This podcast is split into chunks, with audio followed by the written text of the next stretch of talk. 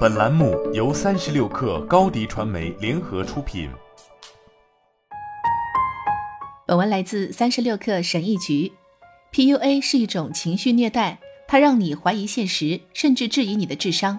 不幸的是，PUA 的形式经常变幻莫测，不拘一格，所以我们有必要分辨哪些是 PUA 的套路，从而保护自己。下面是一些人在 PUA 时经常会用到的话术，以及遇到这种情况我们该作何反应的建议。一、根本没那回事儿，让自己时刻清醒，不至于混淆现实的方法之一就是记录它。例如，每次和前任那种 PUA 操纵惯犯吵完架后，我都会在日记中把过程复述一遍，免得对方矢口否认。等第二天我冷静下来，还会拿出来再读一遍，重新检查一下对方话语里的逻辑漏洞。因为 PUA 的主要目的就是让你怀疑现实，所以把现实写下来，让自己手握真相很重要。二，没那么夸张，你想多了。对你实行精神控制的人会想办法让你觉得自己过于情绪化、疯狂化，他们会一直在你耳边提示你的感觉是错误的，你没有权利以你自己的方式去感受一切。他们甚至会诋毁你是疯子，因为你的反应没达到他们的预期而诋毁你。所以，当他们说你想多了的时候，可能并不是以爱的方式回应伴侣的痛苦。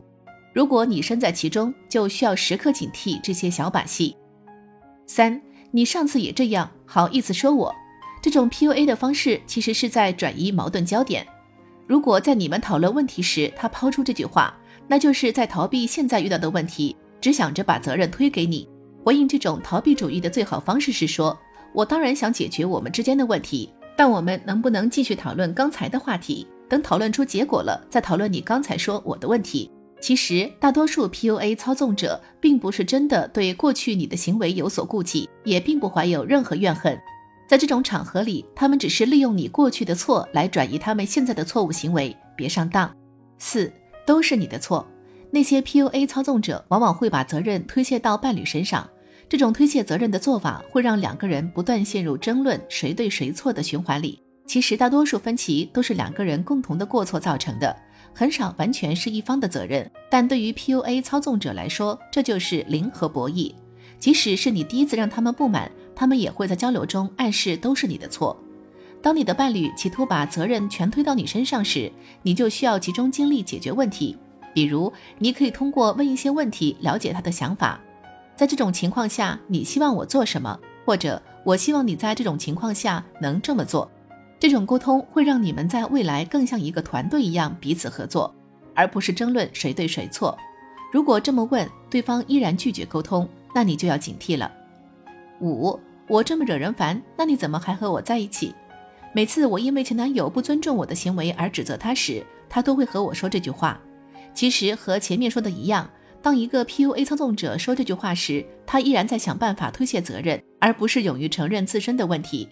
遇到这种抱怨，你可以尝试着把之前的话换个方式说，确保你是针对对方的行为，而不是攻击他们的性格。也就是说，先得保证你对事不对人，免得真的伤害到别人。